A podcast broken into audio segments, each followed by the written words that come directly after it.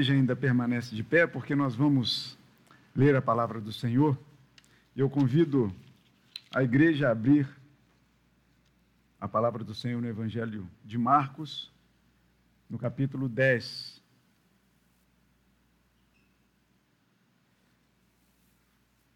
E nós daremos então sequência aos nossos sermões aqui no Evangelho de Marcos, que já chegamos então ao seu décimo capítulo. E vamos mais uma vez, então, orar ao nosso Deus. Senhor, nós damos graças ao Senhor pela palavra que nos chega, pela palavra que é aberta nessa manhã, palavra do Senhor, palavra que é fonte inesgotável de sabedoria e poder.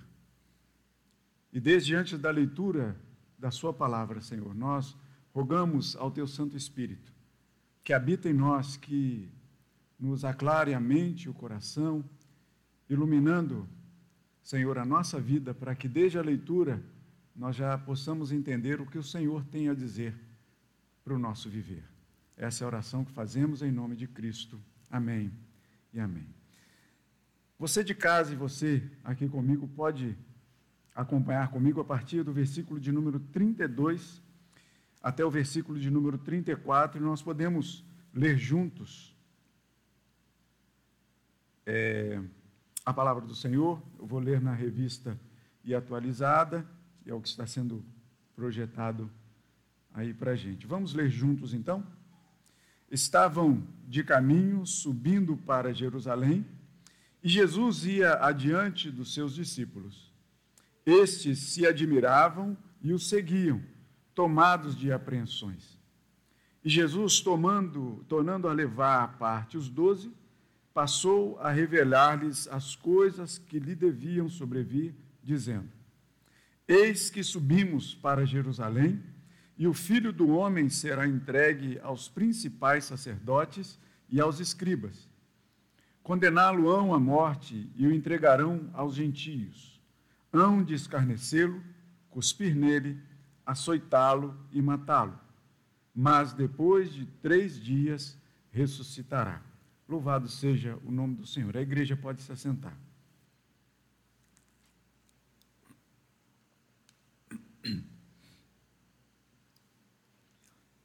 A pergunta é: quem teria coragem de seguir para o mesmo lugar que Jesus ia? Jerusalém era uma cidade de dois aspectos nesse momento, vamos dizer assim. O primeiro deles é o aspecto da adoração, é para onde o pessoal e o povo de Deus se dirigia para adorar e bendizer o nome do Senhor. Não entrando em questões de disputas territoriais, porque houve uma época em que, quando o reino foi dividido, que as pessoas questionaram Jerusalém ser o lugar de adoração, e então diziam, mas será que em Samaria também não poderia ser? Mas o fato é que Jerusalém aqui então é um lugar de adoração. A segunda perspectiva sobre a cidade de, de Jerusalém é que era um lugar em que Jesus, por mais que fosse Jesus, por mais que saibamos hoje quem é, de quem é que estamos falando, Jerusalém é um lugar em que Jesus por vezes, ele foi muitas vezes severamente confrontado.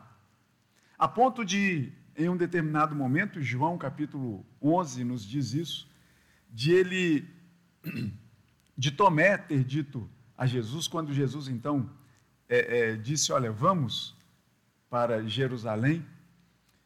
E quando Jesus havia acabado de receber a notícia que Lázaro havia estava doente, né, na verdade. Tomé, então, aquele um dos discípulos ali do Senhor, aquele que hoje, até o dia de hoje, nos é, é conhecido, né, como é, se você quer colocar alguém em dúvida, não é isso? Você pergunta assim, mas precisa ver para quê? Para crer, né? Essa é, é, um, é um, ditado, é um, uma coisa comum que a gente diz, mas tirado então da palavra justamente de Tomé, Dídimo, né? chamado de Tomé. Quando ele então toma conhecimento que Jesus estava com a intenção de ir para Jerusalém, ele vai e comenta com seus, com seus amigos, né? A gente vai para lá, vamos lá então para poder morrer com ele. Jerusalém também era visto com esse viés, com essa perspectiva.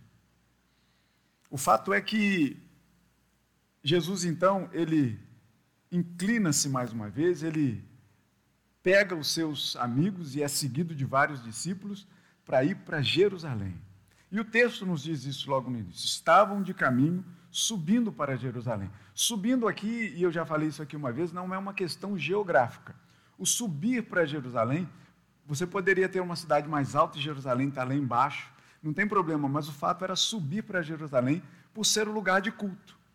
Então, é a mesma coisa que nós, que a gente possa dizer que se você mora lá no alto do Jardim Guanabara, no alto do Dendê, em qualquer lugar desse, se você viesse à igreja, você poderia dizer assim: ah, vou subir à igreja. Era mais ou menos uma coisa desse tipo. E o fato é que então eles estavam rumando para Jerusalém, eles estavam de caminho para Jerusalém. E ia diante dele, e ele ia diante dos seus discípulos. E aí o texto diz que estes se admiravam por ver Jesus assim, e o seguiam tomados de apreensões. Aqui a gente precisa parar um pouco e voltar um pouco no contexto maior deste texto. A gente foi aí no mês de, de, de outubro, por conta do aniversário dos nossos adolescentes, né, de, de organização da sociedade dos nossos adolescentes, que a gente deu tipo um, um break, né, uma parada na questão de Marcos. Mas se você recordar comigo, quem pregou no último trecho que falava do jovem rico e do perigo das riquezas foi o reverendo Vladimir, que pregou e falou e, e contou ali a história do jovem rico e falou do, do perigo das riquezas, do perigo de nós colocarmos a nossa força, colocarmos a nossa vida debaixo da, daquilo que a gente tem. E aí Jesus então contou a história daquele jovem que chegou até Jesus e, e, e perguntou para ele: O que, é que eu faço para conseguir a vida eterna? E Jesus então responde para ele: Olha, o que, que você faz da vida? E ele responde: né, Olha, eu tenho seguido todos esses mandamentos, né, os mandamentos da lei de Deus, desde a minha mocidade. E aí então Jesus retruca e, e, e naquele diálogo aquele homem diz o seguinte: Olha só, então o que te falta? Deixa tudo isso, vende, distribui entre os pobres e vem e segue-me. E aí o texto diz que aquele jovem ficou profundamente triste, porque não porque ele era dono de muitas propriedades, não é isso. É porque as propriedades dominavam sobre a sua vida. O que ele tinha dominava sobre a sua vida. Esse era o grande problema. E esse foi o destaque que nos foi trazido naquela manhã, ou naquela noite, eu não sei. Só sei que foi no Evangelho de Marcos, nesse trecho. E aí os discípulos então foram perguntar para o Senhor, né? Então, quem é que pode ser salvo? E aí Jesus vai dizer, e o texto continua dizendo, e diz assim: olha, todo aquele que deixa sua casa, seus pais, os seus afazeres e me segue, nesta vida ele vai ter perseguições, ele vai ter problema, mas no porvir ele vai ter a vida eterna. Essa aqui é, vamos dizer assim, esse é o gancho que nos leva para essa parte do texto, em que Jesus indo para Jerusalém, seguido, sendo seguido pelos seus discípulos, os apóstolos e, e, e discípulos das pessoas, e essas pessoas então admiravam Jesus, e eles, tomados de apreensões, eles seguiam esse Jesus. Porque Jesus havia acabado de dizer e aí você pode acompanhar comigo no versículo de número 30, um pouco antes desse texto que a gente leu, que Jesus está dizendo, olha, que já não receba, já no presente, o cêntuplo de casas, de irmãos irmãs, mães, filhos e campos. Ou seja, se você coloca tudo aquilo que você tem à parte e segue a Jesus, você, na verdade, vai estar recebendo tudo isso desde já. E aí ele chamou a atenção mais uma vez, o, o pastor Vladimir ele chamou mais uma vez a atenção, dizendo: Olha só que maravilha, né? eu que achava que eu tinha é, muito, tendo oito irmãos em casa, né? É, é, sete vivos agora. E aí, quando eu olho para vocês, olha a quantidade de irmãos que eu recebo. Olha a quantidade de casas que eu recebo. Porque você pode pensar assim: não, mas a minha casa é minha, a sua é sua. Mas eu já fui acolhido aqui em algumas casas, em alguns corações. Olha só, como é gostoso isso. O saber que eu posso contar com você. Ainda que o Senhor continue a me dar coisas. Tenho roupa, tenho um carro, mas eu não posso colocar isso que domine a minha vida. Eu não posso colocar isso como domínio da minha vida. Eu tenho que saber ordenar quem é que manda em quem nessa história. E aí Jesus então chama a atenção a isso, né? E as pessoas então se admiram e o seguem tomados de apreensão. A apreensão justamente é essa. Provavelmente porque Jesus falou assim: não, olha só, para me seguir, você tem que tomar a sua cruz. Para me seguir, não é simplesmente seguir num oba-oba, numa tranquilidade, não. Jesus disse com toda a clareza que nós sofreríamos por poder segui-lo. Não é fácil seguir Jesus. Não é tranquilo seguir Jesus. Coloca aqui, ah, vamos abrir um parênteses. Tranquilo é para o nosso coração. O nosso coração fica totalmente em paz e deve ser assim, ainda que a vida aqui fora, ou a vida lá fora, nos tome de apreensões. A alegria dentro do nosso coração é um que que ciência nenhuma explica. Talvez nem nós mesmos consigamos explicar. Isso é fato. É uma alegria que ninguém pode tirar da gente mas que a gente vai cruzar aquele portão lá, ou mesmo aqui dentro, a gente vai estar, de repente você veio para cá hoje, ou você está em casa nos escutando, e esperando aí uma segunda-feira que você não sabe o que você vai fazer da vida, para resolver tal e tal problema, para de repente resolver um problema existencial seu. Talvez você hoje esteja é, é, é preocupado com uma série de coisas que tem chegado e tem batido na sua porta sem você convidar. Então, esse tipo de apreensão, Jesus disse com toda clareza que aquele que quer seguir a ele teria. Fato. E aí então o texto diz que eles então iam seguindo a Jesus e admiravam. Esse admiravam aqui alguns comentaristas dizem que é, porque quando você imagina Jesus, é, e assim, na minha cabeça também vem isso, né? Eu imagino assim, Jesus cercado muitas vezes de gente e, e aquela muvucada, né? Aquele, aquele bolo de gente cercando Jesus. Mas o, o, texto aqui, e alguns comentaristas dizem que as pessoas guardavam certa distância respeitosa de Jesus. Porque senão, imagina, se todo mundo resolvesse juntar, como algumas vezes, provavelmente, eu creio que acontecia, Jesus não conseguia caminhar. Porque eu chegaria com a minha causa, você chegaria com a sua, seu vizinho chegaria com a dele, o seu primo chegaria com outra, a sua mãe chegaria com outro, o seu filho chegaria com outro, e Jesus não conseguiria andar. Mas então provavelmente guardava uma distância respeitosa de Jesus, esse admirar, olhar um pouco de longe com uma certa distância. E aí a gente tem mais, ou menos, mais uma vez aqui a semelhança desses grupos com a gente. A semelhança de que, de que grupos? Porque alguns grupos, algum grupo, um grupo maior, ouviu falar desses tormentos de forma genérica. Jesus disse assim: olha, você quer me seguir? Você tome a sua cruz. Um grupo menor, que é o grupo dos, dos apóstolos, 12, Jesus muitas vezes chamava à parte. E nesse texto aqui você percebeu, perdão, você percebeu que Jesus chamou os doze à parte? e conversou com eles, explicou detalhadamente o que haveria de acontecer com ele. Então, muitas vezes nós participamos de um grupo que sabemos das coisas macro. As coisas mínimas é dado a conhecer ao seu grupo mais seleto, os seus apóstolos. Mas só que nós somos tanto um quanto outro grupo, por causa da palavra que nos foi revelada por Deus. Nós sabemos tanto do genérico, quer seguir a Jesus? Toma a sua cruz. Agora, o que é isso? Talvez você não vá receber uma, uma cusparada como Jesus recebeu, um soco, um murro como ele recebeu. E, e aí, para os mais, mais fortes aí, eu, eu, eu aconselho a, a retomar aí aquele filme de Mel Gibson para entender ali talvez um pouquinho do que seja. Eu estou vendo gente dizendo aí negativamente que não, né? Porque realmente é muito forte.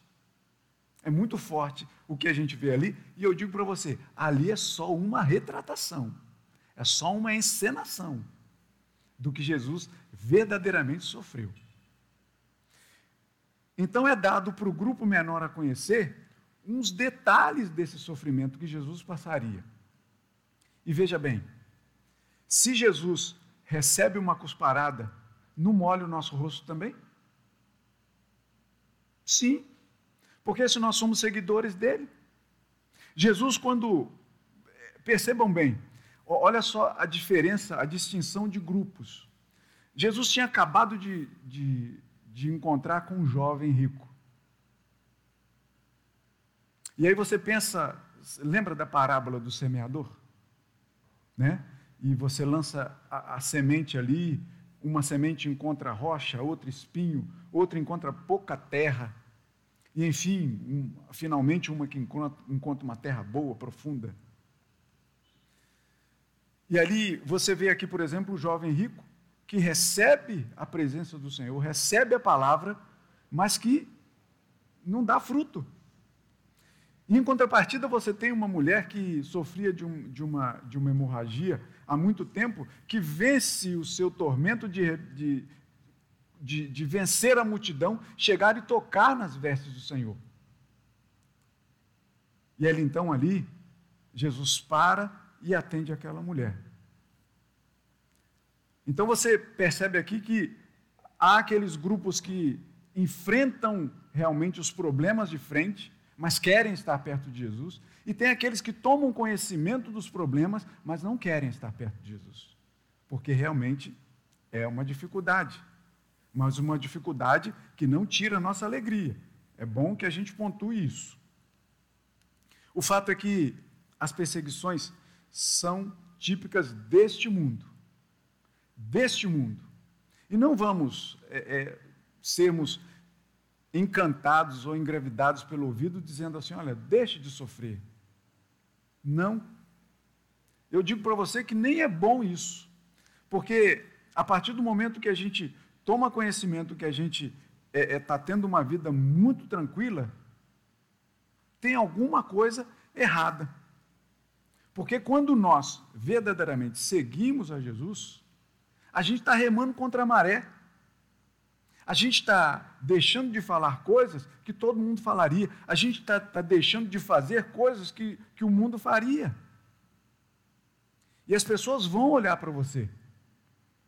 E as pessoas vão, vão é, é, é, taxar você, muitas vezes de radical, outras vezes de bobo, outras vezes de tolo, vão, vão falar que você é um paspalhão, passado para trás. Tudo isso vai acontecer com você. Se você realmente quiser seguir a Jesus, isso vai acontecer com você. Se isso não está acontecendo, a gente já ouviu um sermão disso aqui num passado, aí eu não me lembro exatamente de quem, mas que disse: se isso não está acontecendo com você, busque para que isso aconteça. Porque uma vez que você realmente resolve seguir a Jesus, você vai estar remando contra a maré do mundo. E as pessoas vão estar olhando para você. As pessoas vão estar notando em você. E vão estar te convidando para seguir com a correnteza do mundo. Opa! E você vai ter que fazer o quê? Vai ter que continuar remando e nadando contra a maré na certeza de que quem nada diante de, de você e por você é Cristo Jesus. Então, por mais que você esteja dando as suas braçadas e pareça que você não está vencendo essa correnteza, saiba que Jesus Cristo disse o seguinte: olha só, a aflição das suas braçadas agora contra a correnteza são reais neste mundo, mas creia em mim que no futuro, no porvir, você terá a vida eterna. Então, as nossas braçadas, as nossas remadas contra a correnteza nesse mundo não é para nada nesse mundo exatamente. É para a esperança que nós temos em Cristo Jesus para a vida eterna. Isso é o que de mais valioso nós temos no hoje, no presente, ainda que isso seja para um futuro. Um futuro reservado para aqueles que amam ao Senhor. Jesus, então, no, no versículo 22, ele, tomando a levar os doze, passou a revelar a esses doze as coisas que iriam acontecer. E aí a gente percebe aqui que Jesus, então, chama os doze à parte.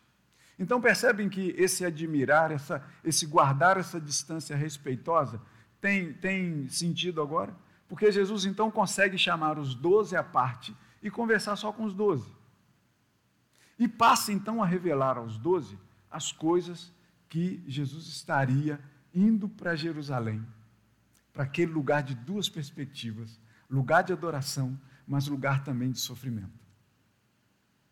E aí, Jesus então começa a dizer da sua entrega toda. E toda a entrega de Jesus é um pedaço de nós que é tirado. Jesus se entrega todo, mas uma parte de nós deve ir com ele.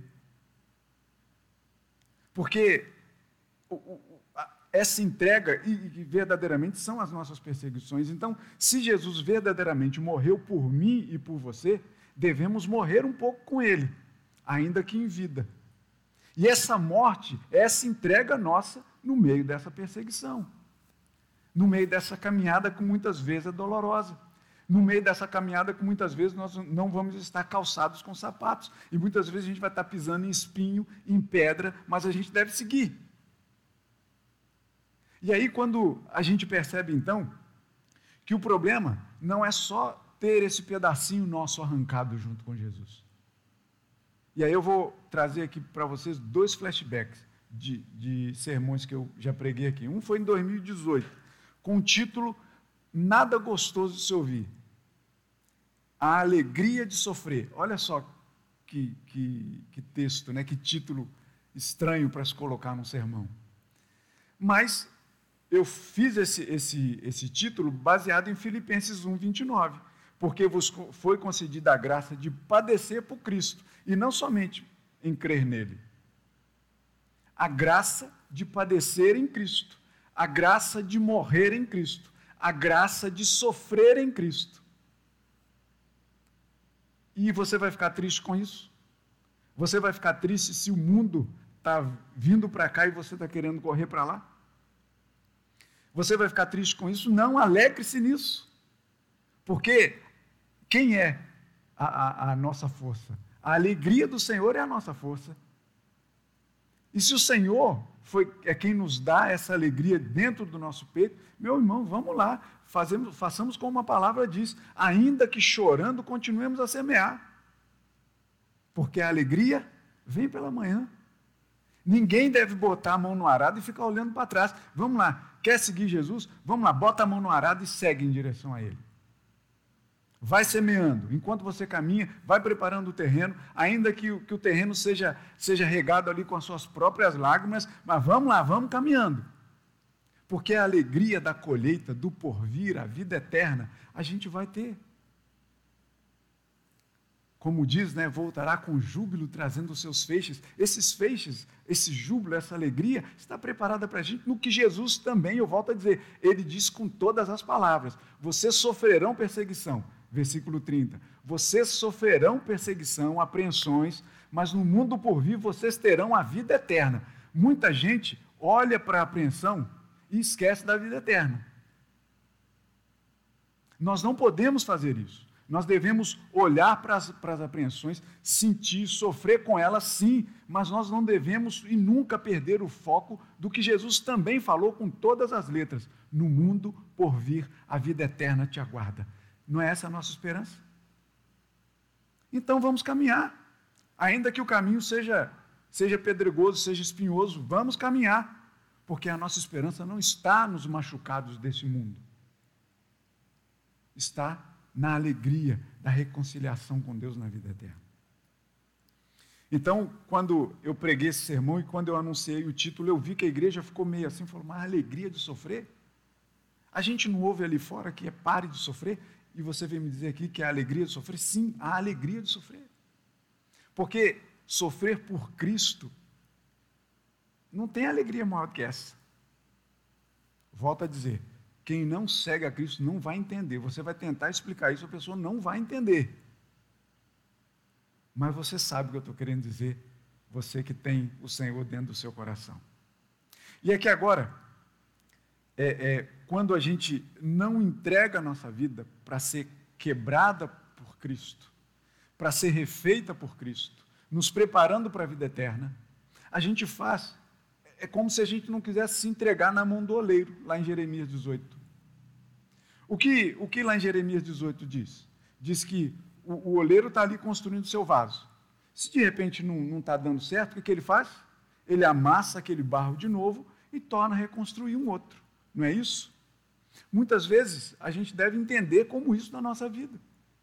Entregar muitas vezes a nossa vida a Cristo, a gente vai ter a nossa vida amassada de novo, para que depois Cristo reconstrua um novo vaso dela. Mas e a gente que não tem paciência de esperar que esse novo vaso seja construído? E a gente que quer chegar na prateleira da loja, de uma loja, mas eu nem sei que loja que vende esses negócios para casa assim muito caro. Eu também não vou fazer antipropaganda aqui não, né? Melhor não. Mas talvez você conheça aí na internet. Inclusive na internet eu, eu já trouxe. Lembra quando eu falei de uma caneta? Que era um instrumento, que na verdade no site não dizia que era caneta, não. No site dizia que era instrumento de escrita. Vocês se lembram desse sermão aqui? que custava, sei lá, mil e tantos reais, uma caneta custa cinco mil reais, o que uma bic de um real não falha, vai até o final, né?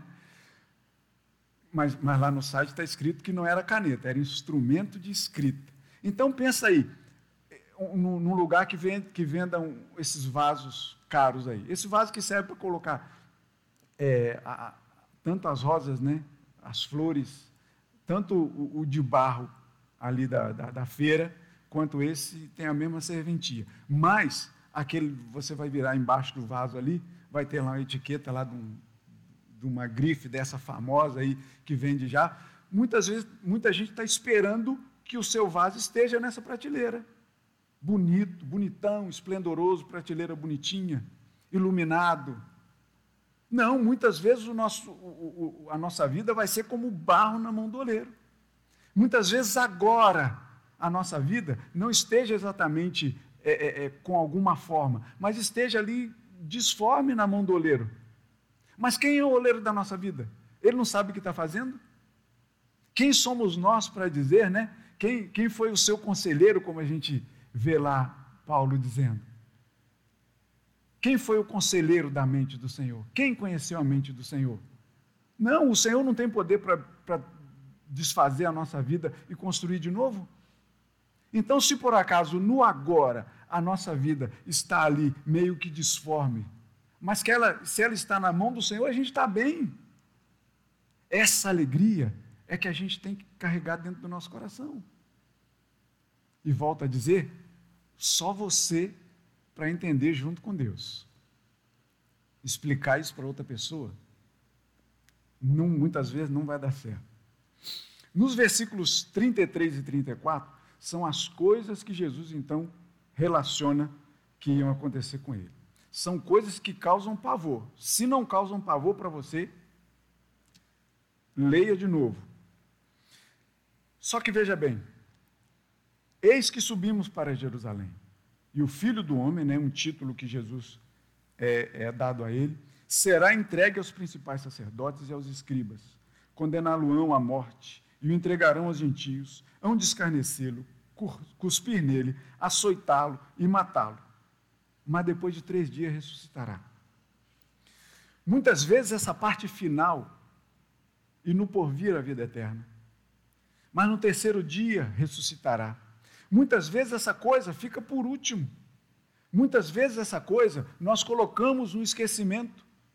O que muitas vezes salta mais aos olhos da gente é o que, que é? É perseguição, é que vão cuspir, é que vão açoitar, é que vão bater, é que vão socar.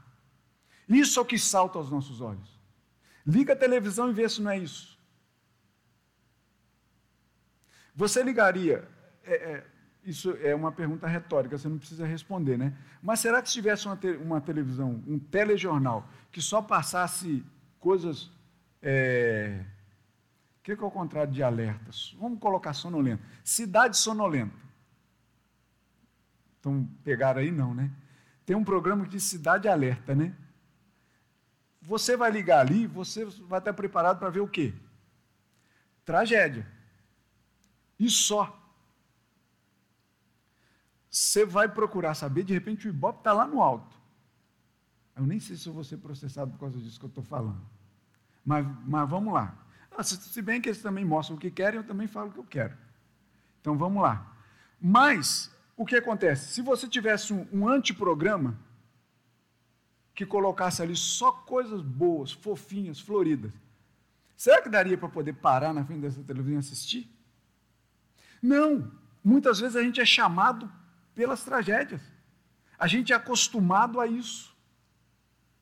Então, muitas vezes, o que chama atenção aqui não é o que Jesus falou, olha só, no presente, se você deixar tudo agora para poder me seguir, ainda no presente você vai receber o cêntuplo de casas, de irmãos, de irmãs, de campos, de tudo.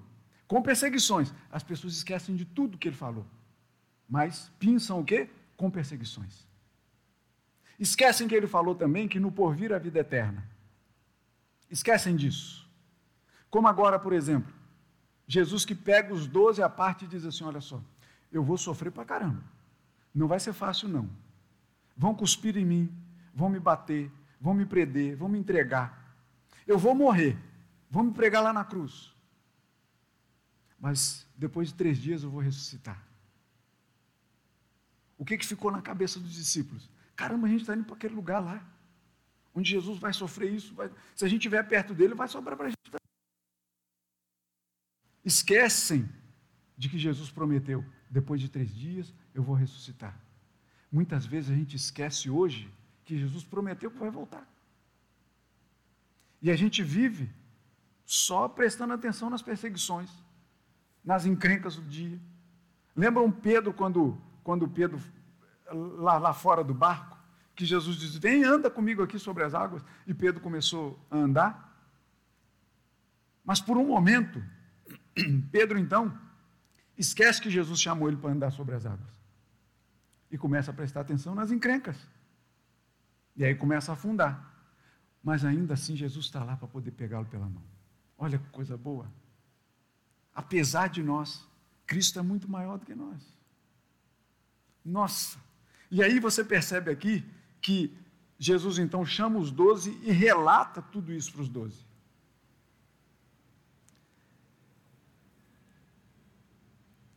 Mas uma outra coisa, aí eu trago um outro flashback de um outro sermão, esse de 2011, com o título que diz assim: Ninguém tirou a vida de Jesus. Aí você pode pensar, mas como assim ninguém tirou a vida de Jesus? Ele morreu sim.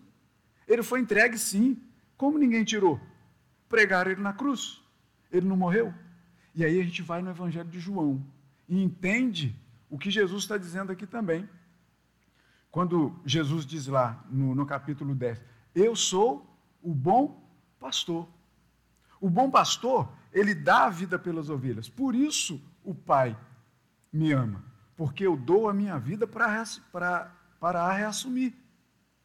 E aí ele vai e diz: Ninguém tira a vida de mim. Eu a dou espontaneamente.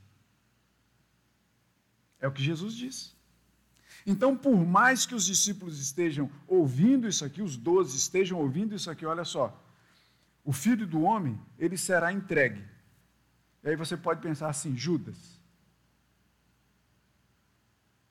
O filho do homem, ele será entregue aos principais sacerdotes e aos escribas. Vão condená-lo à morte. O entregarão aos gentios. Vão escarnecê-lo, cuspir nele, açoitá-lo e matá-lo. Enquanto a gente olha muitas vezes para a pessoa, para as pessoas que fazem isso, verdadeiramente fazem isso, eu olho para a mão de Deus coordenando tudo isso. Porque Jesus é claro no Evangelho de João quando diz: Olha só, ninguém tira a vida de mim, eu espontaneamente a dou. A entrega foi de Jesus. Lembram quando, lá no Monte das Oliveiras, quando chegaram lá com. com e, e eu é, é, penso em escrever alguma coisa sobre é, é, beijos e porretes. Né? Beijo e porretes, na verdade. Porque Jesus ali é entregue com um beijo, lembram? E está chegando ali um monte de gente com um monte de porrete na mão para poder prender Jesus. E aí, quando a gente chega naquela cena em que um dos discípulos de Jesus pega e corta a orelha de um, da, de um daqueles soldados, e Jesus diz: embainha essa espada. Será que você não imagina que se eu, se, se eu rogasse ao Pai, Ele não mandaria aqui uma legião de anjos para poder me proteger? Percebe? Espontaneamente a dor. Jesus se entrega. Ele não será entregue, ele se entregou antes da fundação do mundo. Foi plano de Deus. Ele se entregou. Então, por mais que a gente leia aqui que ele será entregue, na verdade, espontaneamente ele se entregou. Porque foi um sacrifício voluntário, um sacrifício que a gente lê que é vicário, é no lugar de. Ele se colocou no nosso lugar porque ele quis. Foi o, o não um, mas foi o ato de amor desta vida. Não há ato maior do que esse. O ato de Jesus se entregar por nós. E foi isso que ele fez. Então, por mais que os nossos olhos vejam que alguém o entregou, que cuspiram nele, verdadeiramente tudo isso aconteceu, mas a gente nota que Jesus fez isso porque ele quis, porque ele nos ama. Foi o ato de amor desta vida que aconteceu. Então, quando eu disse aqui, naquela ocasião em 2011, né, que ninguém tirou a vida de Jesus, porque ele espontaneamente deu porque ele quis, como ato de amor por nós. E a gente percebe então que tanto lá naquela época quanto, quanto hoje, na nossa vida, Deus está no controle de tudo. Não se esqueça disso. E a gente lê em outra parte da palavra que diz que nós não teremos sofrimento que nós não, consig nós não conseguiremos é, suportá-lo. Deus não nos dá carga maior do que a gente pode carregar. Isso não é fato? Sim. Se você acha que não está tendo jeito mais, que você não vai conseguir, saiba que você consegue. Rumo em frente, persiga, persista, porque Deus não iria te dar coisa que você não conseguisse suportar. Não tenha dúvida disso. Por mais que você possa estar pensando que já, já entornou o caldo. Não. Pode estar ali na borda, mas Jesus está tomando conta disso tudo. Ele sabe disso tudo. E você olha para o seu lado, e ainda que você esteja atravessando o vale como a sombra da morte, Salmo 23, você olha para o lado e Deus está lá contigo. Não só saiba disso, mas procure sentir isso todos os dias da sua vida. Tanto lá quanto aqui, nessa vida, o Senhor está tomando conta da gente o tempo todo. E aqui o Senhor Jesus então termina por isso e diz: Mas depois de três dias ressuscitará. E aí depois passa para outro trecho. E aí eu fui nos outros evangelhos também para saber se terminava assim. E terminava assim. Não há aqui registro de palavra de, dos, dos, discípulos, não há registro de palavra dos apóstolos, dizendo assim: não, Senhor, que isso? Não, então vamos fazer o seguinte: vamos, não vamos para lá agora, não, vamos esperar tudo isso passar? A gente não tem isso. E aí, é, é, se você for acompanhar comigo, você vai notar que essa é a terceira vez que Jesus está dizendo dessa ida para Jerusalém, dessa predição de morte que ele iria é, sofrer. E que até é, Alexander Bruce vai dizer que é uma sagrada reconciliação precedida de uma trágica antecipação. Uma sagrada reconciliação, depois de três dias. Eu vou re, re, reassumir a minha vida, mas precedida de uma trágica, né, de uma trágica antecipação. Vou sofrer, vão cuspir em mim, vão bater, eu vou, vou à cruz. Então, quando a gente percebe que essa é a terceira vez e que esse silêncio acontece aqui depois de Jesus dizer isso, continua seguindo, Jesus continua andando. As pessoas estão seguindo ali, guardando aquela determinada distância. E Jesus continua seguindo. E depois aquele silêncio, né?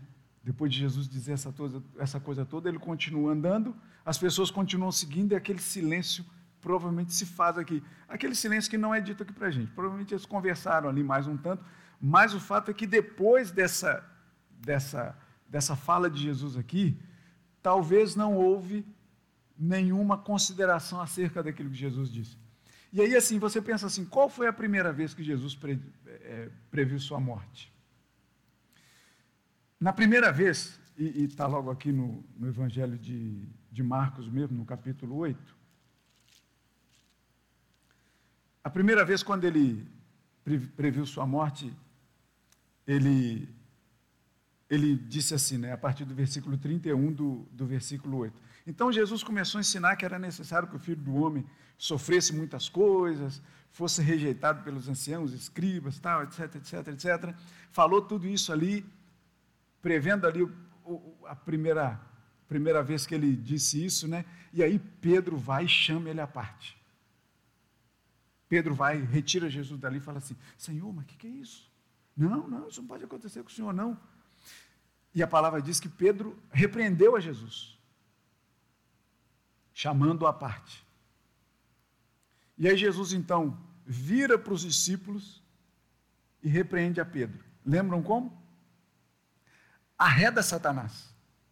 Porque você não cogita das coisas de Deus, você está cogitando das coisas desse mundo. Essa foi a primeira vez. Então, Pedro, né? Pedro, assim, eu, eu sou fã realmente incondicional de Pedro.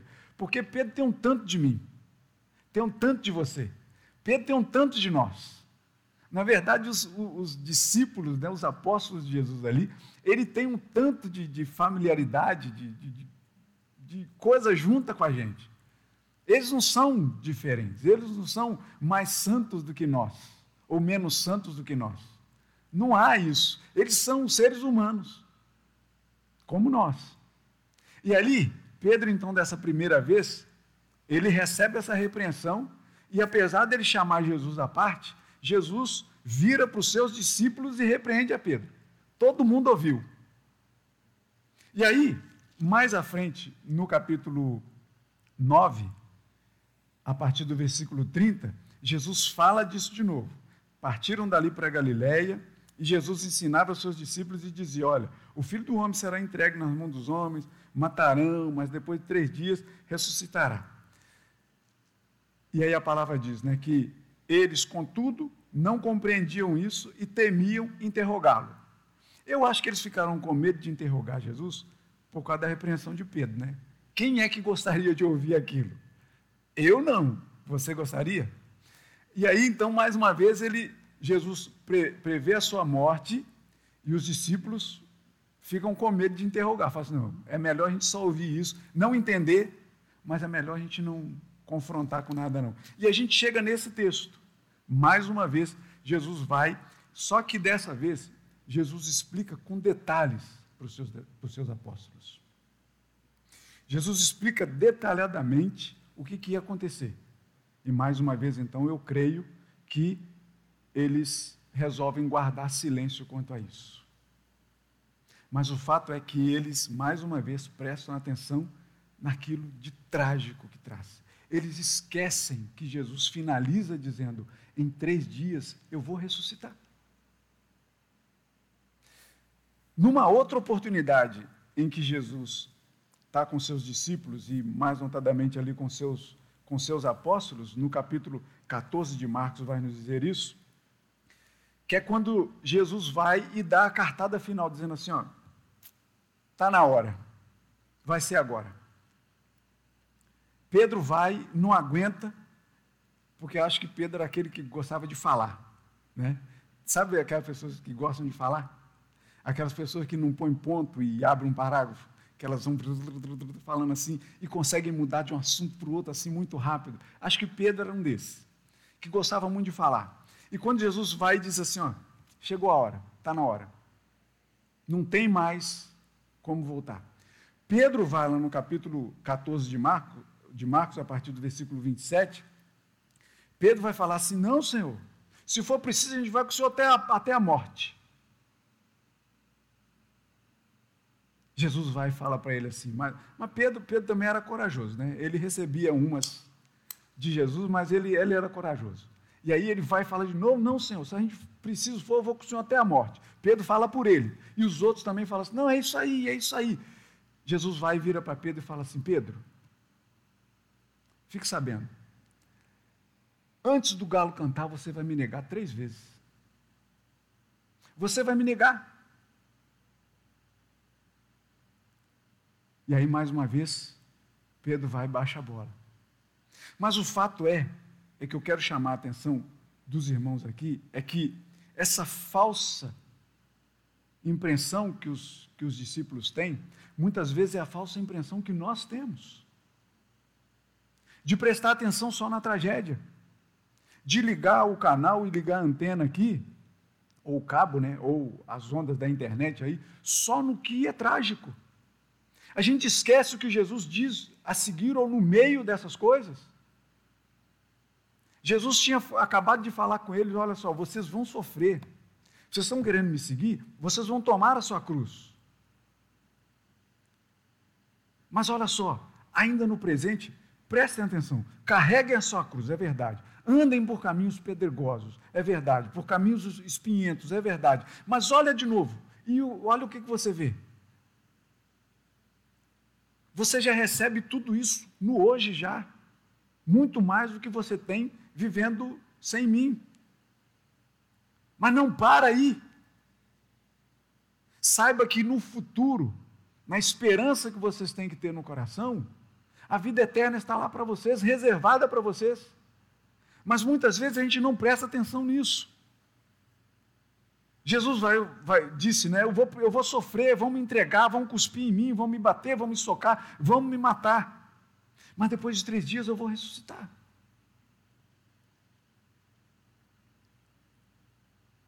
E quando Jesus sobe ao céu, depois da sua ressurreição, ele diz para a gente: Eu vou voltar. Esperem com paciência, porque eu vou voltar. Só que quem diz que a gente presta atenção nessa nessa, nesse maravilhoso desfecho que Jesus faz. A gente não presta atenção nisso. A gente só fica de olho nos nossos sofrimentos o tempo todo, a gente esquece que Jesus prometeu. Volto a dizer, percebe como os, os discípulos, os apóstolos são, são, são iguais a nós e nós iguais a eles? Quando Jesus então ele morre, o que que Pedro vai fazer? Eu vou pescar voltou para o Senhor a fazer. Sabe aqueles dois discípulos que estavam a caminho de Emaús, que Jesus encontra com eles? O que, que eles estavam fazendo? Eles esqueceram que Jesus disse que ia, que ia ressuscitar. Porque para eles tinham acabado ali na cruz, e a gente sabe que não acaba na cruz. Na verdade, a nossa vida começa na cruz. A gente sabe que desde antes da fundação do mundo, nós cremos nisso, que a gente entende isso, mas veja bem, é, é, é, para a gente entender de uma forma prática, nessa mente limitada nossa, a nossa vida começa na cruz, mas não termina no nosso túmulo. A nossa vida não termina ali. Só que muitas vezes, né, e, e haja vista agora essa questão da quarentena, muita gente acha isso, que a nossa vida termina no túmulo. Não termina ali. A nossa vida começa na cruz. E sabe onde termina? Não termina. Porque Jesus nos prometeu a vida eterna. Isso aqui sim, tá? Isso aqui vai embora. Mas ele vai me dar um corpo novo, um corpo transformado. E eu já disse algumas vezes aqui, né, que eu amo hoje não ter problema de pentear cabelo. Amo, amo ter que acordar assim de manhã. E eu contei isso num cultinho para as crianças uma, uma vez dessa aí, né? Abrindo um, um parêntese aqui, é que quando eu era mais novo, adolescente, e aí o senhor tinha cabelo, olha só, muito cabelo. Só que aquele cabelo que minha mãe recusava eu dizer que meu cabelo era ruim. Que ela falava assim, não existe cabelo ruim. Cabelo é cabelo. Se Deus te deu esse cabelo, é esse cabelo que é bom. E assim, só que vai, vai me explicar isso de manhã, seis e pouca da manhã para poder ir para a escola. E aí o, o, meu cabelo que tomou o formato do travesseiro, que o travesseiro quis deixar. E aí eu olhava para frente do espelho, passava o pente, ele voltava de novo, porque o travesseiro resolveu deixar daquele jeito. E eu ficava ali passando água, passando água. Quem, quem tem um cabelo assim, bom, igual o que eu tinha, sabe o que eu estou dizendo, né? Mas fecha aqui o parênteses. Então, muitas vezes, é, é, eu, eu, já disse, né, eu gosto de, de, ter, é, de não ter essa preocupação hoje. Para mim, eu não quero ter essa preocupação hoje. Mas veja bem, isso não pode tirar foco de mim. Os problemas dessa vida não podem tirar o meu foco de saber que Jesus prometeu que ressuscitaria, e o povo daquela época não entendeu isso. Ninguém quis ficar ali mais uns, mais uns três dias esperando o que Jesus havia prometido. Olha o que Jesus já tinha feito. Jesus ressuscitou gente, botou é, aleijado para poder andar, botou cego para poder ver, mudo para poder falar, tirou demônio de muita gente. As pessoas viam isso, mas nem isso conseguiu colocar um valor naquilo que Jesus disse: Eu vou ressuscitar no terceiro dia. Isso passa, isso deixa de lado, porque isso não é para agora. Os sofrimentos são para agora, a vida eterna não é para agora, é para o porvir. Só que eu não quero nada do porvir, eu sou imediatista, eu quero agora, eu quero parar de sofrer agora. Não. É, eu digo para você. Suportemos um pouco mais. Caminhemos um pouco mais. Mas não perca essa visão periférica. Não perca a visão que o Senhor é que vai à sua retaguarda. Não perca a noção de que o Senhor é que caminha com você. Não perca a noção de que o Senhor já foi à frente por você. Os espinhos e as pedras que muitas vezes nos ferem agora, a gente muitas vezes não tem noção dos espinhos e pedras que Jesus caminhou por nós, que são outro departamento, é outra coisa totalmente diferente. Ele sofreu sim, os pés deles foram, dele foram machucados. Sim, humanamente machucados. Mas acima de tudo isso, houve uma entrega de vida por mim e por você. Sabe para quê? Não é para que nós não machuquemos os nossos pezinhos nessa nossa caminhada hoje. Não é para isso. É no porvir nós gozarmos da vida eterna. Que isso seja o que mais grite alto no seu coração hoje. Que isso seja o que mais grite alto no seu ouvido hoje. E não os espinhos. Jesus prometeu para aqueles doze dele ali, e logicamente para todos os outros também, de, olha só, mas depois de três dias eu vou ressuscitar. E eu volto a repetir aqui para a gente poder encerrar. Jesus prometeu: e eu voltarei para resgatar os meus, para resgatar a minha igreja. Que isso seja aquilo que fale alto ao seu coração. No hoje, no agora, no já. Enquanto a gente aguarda o retorno do Senhor. Para quando? Economia de Deus.